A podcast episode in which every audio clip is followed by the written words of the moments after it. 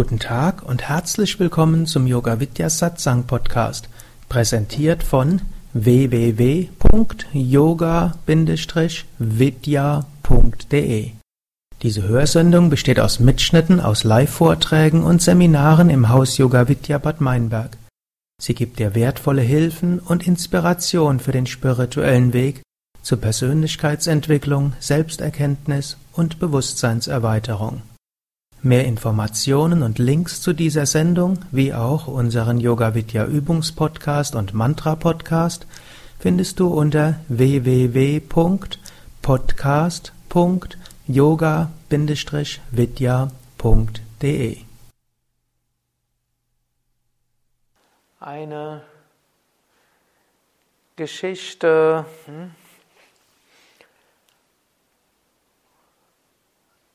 Die vielleicht von besonderem Interesse ist jetzt von dieser Zeit. Wir befinden uns ja jetzt gerade in Navaratri. Navaratri, die neun Tage und die neun Nächte zur Verehrung der göttlichen Mutter. Das hat am Dienstag begonnen, geht bis zum nächsten Donnerstag. Wir haben aus diesem Anlass auch jeden Abend bestimmte äh, Rituale und bestimmte Mantras und es ist etwas, wo man sich besonders an die weibliche Energie erinnern kann. In unserer hm, westlichen Kultur ist ja Gott mehr verehrt als männlich. Es gibt Gott Vater, Vater unser, der du bist im Himmel. Im Katholizismus ist da vielleicht noch die Marienverehrung dazugekommen und das ist dann schon etwas mehr, nee, auch die weibliche und es gibt viele weibliche Heiligen. Hier im Lippe ist reformiert. Maria wird, ich glaube, im ursprünglichen Bild auch nur anzuschauen, wurde schon als Sünder angesehen. Die Reformierten hier, die sind auch wenigstens konsequent. Wenn man in die Kirche reingeht, da gibt es noch nicht mal ein Kreuz, gibt es keine Darstellung. Also,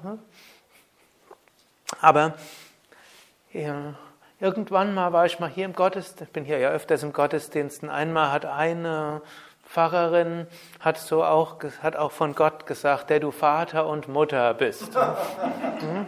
Auch eine reformierte Pfarrerin. Hm? Und, oder dann wird auch, hat der, hat mir mal ein Pfarrer gesagt, der Heilige Geist, der sei, der könnte man auch als die weibliche Energie bezeichnen. Gut, in Indien hm, war es immer üblich, dass Gott männlich und Gott weiblich verehrt werden kann. Es gibt dann zwar einige Gruppierungen, bei denen wird mehr Gott als Göttin verehrt und andere mehr als Gott verehrt.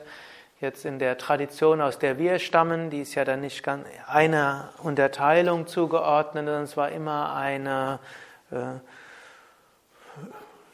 übergreifende Tradition, wo eben verschiedene hm, Gruppierungen sich wiedergefunden haben und sogar auch religionsübergreifend gewesen ist. So gibt es auch, hat Same Vishnu auch viele Mythen erzählt, die von Sufi-Heiligen handelt, von christlichen Heiligen, von buddhistischen Heiligen, vom Jainismus. Gut, und eben diese Erzählungen über die göttliche Mutter werden beschrieben in der sogenannten Devi Mahatmyam. Das ist die Verehrung der göttlichen Mutter. Und da stehen so mehrere Geschichten drin, die ganz interessant sind, wenn sie auch zunächst mal auch etwas befremdlich wirken können. Das sei auch schon vorausgestellt. Das haben Mythen so typischerweise an sich. Und manchmal erschließt sich das, was sie bedeuten, einfach irgendwann intuitiv im Alltag. Die Geschichte fängt so an, es war einmal ein Kaufmann. Und dieser Kaufmann hatte ein, große, hatte ein großes Geschäft aufgebaut und er war sehr erfolgreich. Und eines Tages hm, kamen seine Söhne und warfen ihn aus dem Haus raus. Hm. Sie sagten, hm, wir wollen jetzt schon das Geschäft übernehmen und hm, er wollte das nicht und dann haben sie ihn rausgeworfen.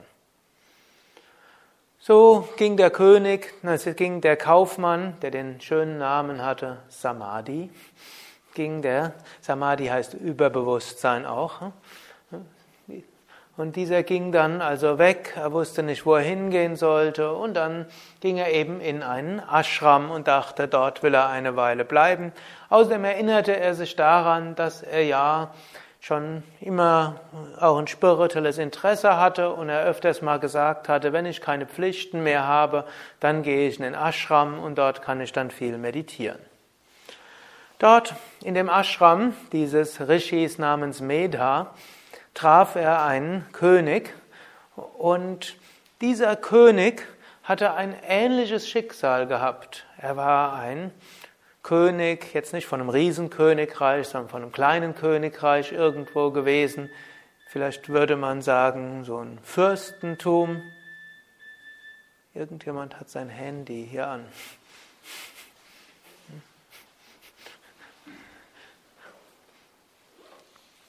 Und dieser hm, König, also Fürst vielleicht, aber jedenfalls er wird dann meistens als König übersetzt. Der hatte ein, war ein gerechter König gewesen, auch einer, der sich um die Wirtschaft gekümmert hatte. Das Königreich hat floriert, er hatte Friedensverträge mit den umliegenden Königreichen geschlossen, er hatte dort Krankenhäuser errichtet, Straßen gebaut, Tempel gebaut. Also er war wirklich ein guter, tugendhafter und auch erfolgreicher König gewesen. Aber anstatt dass es seine Untertanen und Minister ihm gedankt haben, haben, sie, haben die Minister eine Palastrebellion angezettelt und haben dann den König entmachtet und haben ihn weggeschickt.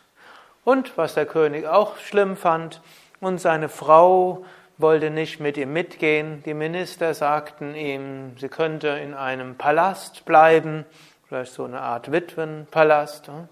So hier gibt es in der Nähe die Stadt Horn. Hm, da war auch die Burg Horn, war der Witwensitz der Fürsten zu Lippe. Hm, vielleicht gab es dort auch einen. Jedenfalls wurde sie dann dort ne, hin buxiert. Ich muss jetzt öfters dran denken, denn vorher hat der Kurdirektor Diekmann über die Geschichte von Bad Meinberg gesprochen und vor kurzem hatte ich Besuch von meiner Mutter. Da habe ich den, den Touristenführer gespielt und habe da alles so erklärt, was es hier so gibt. Also jedenfalls, die Frau wollte auch nicht mit ihm mitgehen und hat dann mehr hm, dem Angebot der Minister dort gefolgt, denn hm, irgendwie dachten die Minister, wenn wenigstens die Königin, die besonders beliebt war im Volk, wenn die hier bleibt, dann ist es okay. Gut, und so ging der König, wurde der König auch vertrieben, er überlegte auch, wo er hingehen konnte und entschied sich auch, ja, ich gehe auch zu, ich gehe in einen Ashram. Auch er war durchaus ein spiritueller Mensch gewesen und hatte auch schon öfters gedacht, ja, wenn ich keine Pflichten mehr habe, dann gehe ich mal in einen Ashram. Und dort trafen die beiden sich und zunächst waren, haben sie wenig miteinander gesprochen. Sie haben nur dann eines Tages sich unterhalten und haben sich so beklagt und haben so gesagt, jetzt bin ich hier in einem wunderschönen Ashram, habe alles, was ich brauche, zwar sehr viel hm, frugaleres Leben als vorher, also sehr vielleicht asketisch, aber gut, hm, irgendwo man kann, gibt was Gutes und Gesundes zu essen, es ist schöne Natur, der Rishi gibt schöne Vorträge, wir haben gemeinsame Meditation, es gibt Yogastunden. Eigentlich eine schöne, erholsame Sache, aber sie stellten fest, woran dachten sie während der Meditation? Sie dachten an ihr Zuhause, sie trauerten, sie tauschten sich da aus, das wird ja so beschrieben, der König beschreibt. Er trauerte, obgleich seine Frau so übel mitgespielt hatte, macht er sich Gedanken um sie, wie würde sie das so überstehen dort. Andererseits war er ihr gegenüber ärgerlich, zum anderen machte er sich Sorgen, dann da überlegt er, was wird jetzt aus seinem Lieblingselefant, auf dem er so gerne geritten ist, was wird mit dem Palast, was mit, mit dem ganzen Schatz, den er angesammelt hatte, würden die Minister jetzt alle so schnell verschwenden und ja, so manchmal dachte er dann aber auch anders, ja, jetzt sollen sie mal sehen, wie sie zurechtkommen. Also das, was in der Trauertheorie als die Phase der widerstreitenden Emotionen bezeichnet wird. All das bemerkte er und der hm, Kaufmann hatte die gleiche Erfahrung. Hm, hatte sich jahrelang gesehnt, endlich mal Zeit zu haben, zu meditieren, Ashram zu kommen. Was erlebte er? Unruhe des Geistes. Hm. So dachten sie, weil wir, wir, wir wissen selbst nicht, woher das kommt und was das ist. Und so gingen beide zu dem Rishi des Ashrams und schilderten ihre Probleme.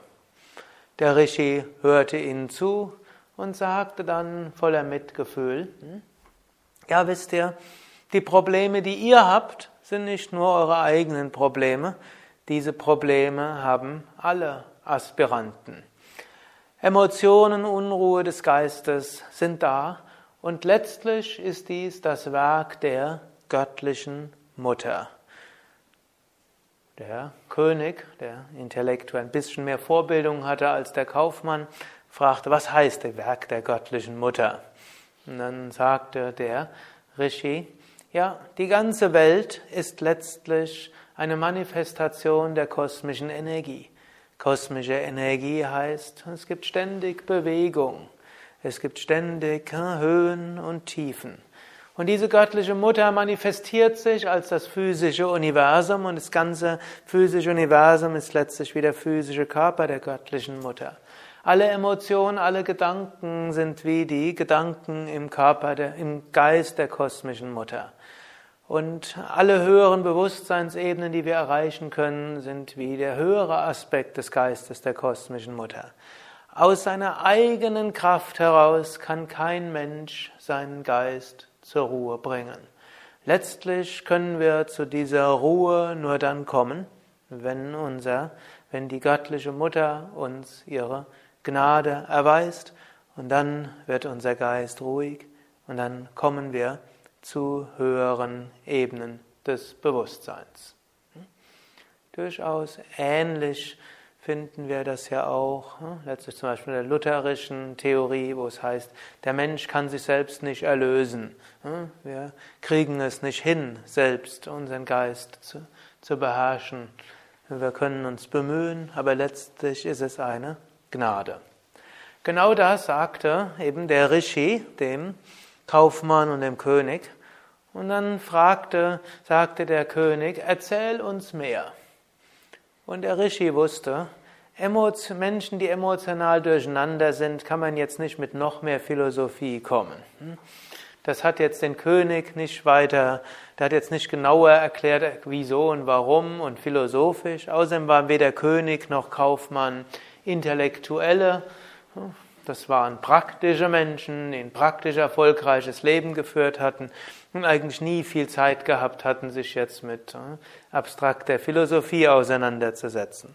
Und so griff unser Rishi auf das Mittel des Geschichtenerzählens zurück. Übrigens, diese ganze Geschichte ist hoch faszinierend. Das Ganze ist aus der Markandeya Purana. Und da gibt es erst jemanden, der erzählt die Geschichte von Markandeya. Und dann erzählt Markandeya jemand anders eine Geschichte. Und hier erzählt eben Markandeya die Geschichte, wie jetzt der Rishi die Geschichte erzählt dem König und dem Kaufmann. Wir sind also jetzt hier in der dritten Erzählebene. Weil ich euch nur zwei davon erzähle. Und dann, er sagte, zu Beginn der Schöpfung, ich hatte euch ja angekündigt, das ist ein Schöpfungsmythos. Zu Beginn der Schöpfung gab es Vishnu.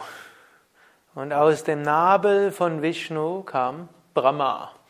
Und Brahma wurde der, war der Schöpfer.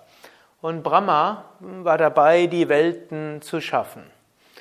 Vishnu Allerdings, hm, welcher die in die Verbindung hielt zum höchsten unendlichen Aspekt Gottes, zum reinen Bewusstsein, Vishnu aber schlief. Denn in ihm war die war Yoga Nidra Devi, die Göttin des Yoga-Schlafs.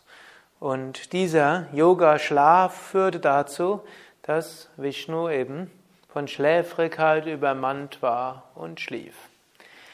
Während er so schlief, fielen aus den Ohren von Vishnu Ohrenschmalz raus. Sagt euch ja, die Geschichte ist schon manchmal etwas befremdlich. Ne? Und dieser, aus diesem Ohrenschmalz kamen dann zwei Dämonen, die hießen dann Madhu und Kaitaba. Und die sahen den Beginn der Schöpfung und fingen an, alles wieder kaputt zu machen. Hm, sie gingen und, sie, und der Brahma hm, wollte seine Schöpfung natürlich verteidigen und so kämpfte er mit Madhu und Kaitaba. Aber die beiden Dämonen waren stärker als Brahma. Und so zog sich Brahma zurück. Es schien so, als ob er sich geschlagen gibt. Und dann fing er an zu beten. Und er betete zur göttlichen Mutter. Und er, und hier kommt dann auch wieder so eine Verbindung von Philosophie in der Geschichte, die ich jetzt aber etwas verkürze. Weil man sagt, oh göttliche Mutter, du bist die Energie hinter dem ganzen Universum, du manifestierst dich als alle Kräfte hier, du manifestierst dich im Höheren und im Tieferen. Bitte, hilf mir und steh mir bei. Vishnu, dessen Aufgabe es eigentlich wäre, die Schöpfung zu beschützen, er ist ja der Erhalter, ist eingeschlafen. Das ist auch dein Werk, denn du lässt es nicht zu, dass er aufwacht. Bitte verlasse Vishnu, so dass er mir helfen kann. So betete Brahma und so verließ hm, Yoga Nidra den Vishnu. Vishnu stand auf, kämpfte mit Madhu und Kaitaba und gewann und so konnte die Schöpfung weitergehen und deshalb können wir hier so sitzen. Auch die Geschichte hat natürlich verschiedenste Bedeutungen auf verschiedenster Ebene, auch sehr viel mehr, als man erklären kann. Eine Ebene ist, wir schaffen ja auch einiges. Manchmal sind wir göttlich inspiriert und viele Menschen haben viele Ideen und jeder ist irgendwo kreativ. Und diese Kreativität, die wir haben, mit der können wir vieles bewirken. Aber wenn wir nur etwas schaffen, ohne es zu erhalten, dann vergeht es auch wieder. Und es gibt ja auch viele Menschen, die haben viele Ideen.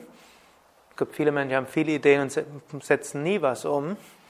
Es gibt viele Menschen, die haben viele Ideen und anschließend beginnen sie es und dann geht es wieder kaputt. Sie verlassen es. Und wenn das sogar Brahma geschieht, dann sollte es uns nicht wundern, wenn uns das selbst geschieht. Es ist eben auch so, wenn man sich für etwas Gutes entschließt, dann ist es ganz normal, dass es dann auch Widerstände gibt. Gibt ja manche Menschen, die denken, ein Zeichen, dass wir alles richtig machen, ist, dass es keine Widerstände gibt und alles von selbst geschieht. Und manchmal macht man ja auch mal vorübergehend eine solche Erfahrung, aber relativ häufig eben nicht. Und dann, was man dann, das Falscheste, was man dann machen kann, ist deprimiert zu werden.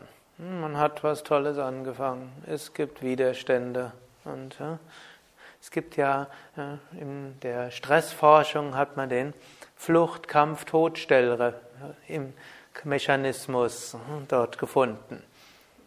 Viele kennen den als Flucht-Kampf-Mechanismus, aber manchmal ist auch der Todstellmechanismus auch noch dabei.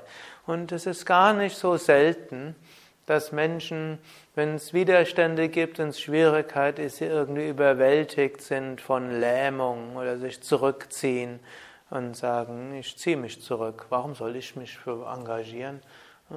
Jetzt habe ich mich schon zu was Gutem entschlossen und jetzt sollen die doch ihren Kram alleine machen. Ich glaube, der eine oder andere kennt das, wenn nicht von sich selbst, so wenigstens von anderen.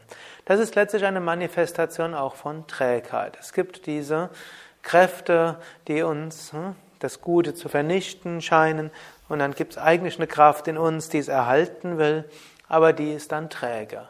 Jetzt ist aber noch eine interessante Sache. Diese träge Kraft in uns gilt aber auch als eine göttliche Kraft.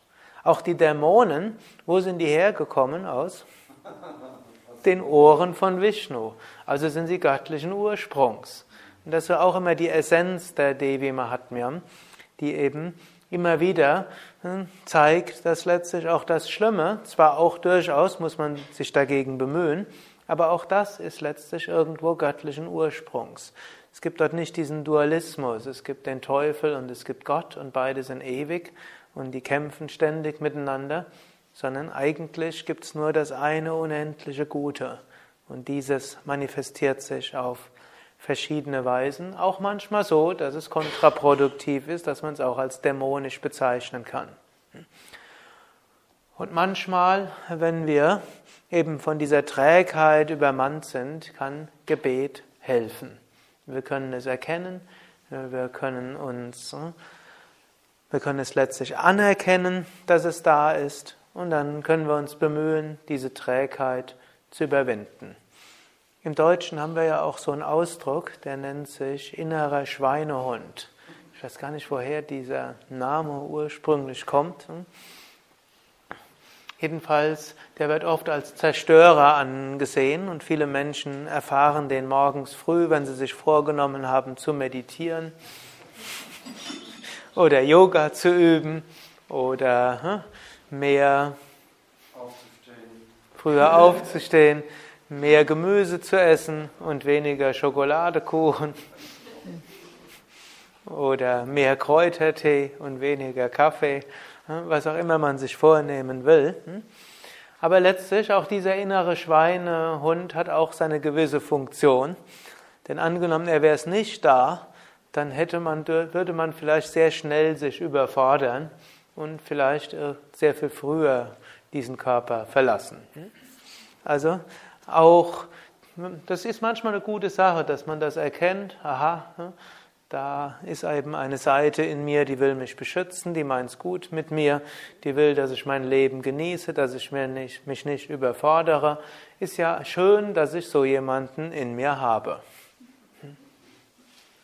Und dann können wir ja auch zu ihm, eben in der Mythologie Yoga Nidra Devi, dieser göttlichen Mutter der Yoga-Trägheit, können wir ihm oder ihr können wir sagen, ja, danke, dass du mich beschützen willst, aber weißt du, hm, ich will doch jetzt was Gutes machen und das ist auch gut für mich und gut für vieles. Hm.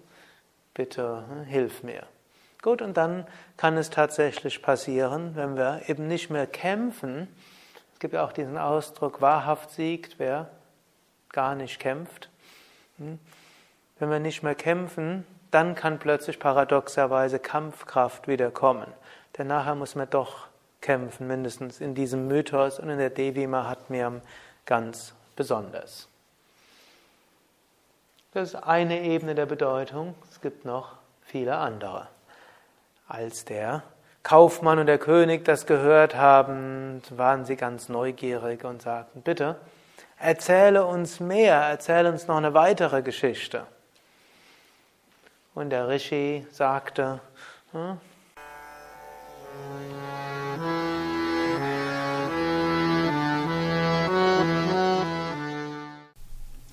Dies war also die aktuelle Ausgabe des Yoga Vidya Satsang Podcasts, präsentiert von www.yoga-vidya.de. Das ist y o g a-v-i-d-y-a www.yoga-vidya.de. Mehr Informationen und Links zu dieser Sendung, wie auch unseren Yoga Vidya Übungspodcast und Mantra Podcast findest du unter www.podcast.yoga-vidya.de. Podcast schreibt sich P O D C A S T.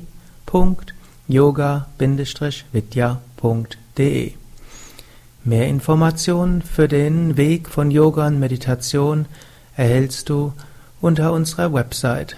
Da findest du auch das Seminarprogramm der Yoga Vidya Seminarhäuser im Westerwald und im Teutoburger Wald Bad Meinberg, das Kursprogramm der 50 Yoga Vidya Zentren und die Adressen von über 1200 Yogalehrern.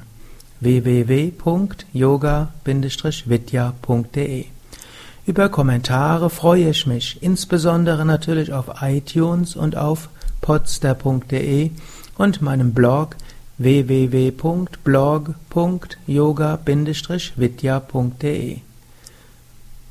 Bis zum nächsten Mal, alles Gute, herzlichst Sukadev.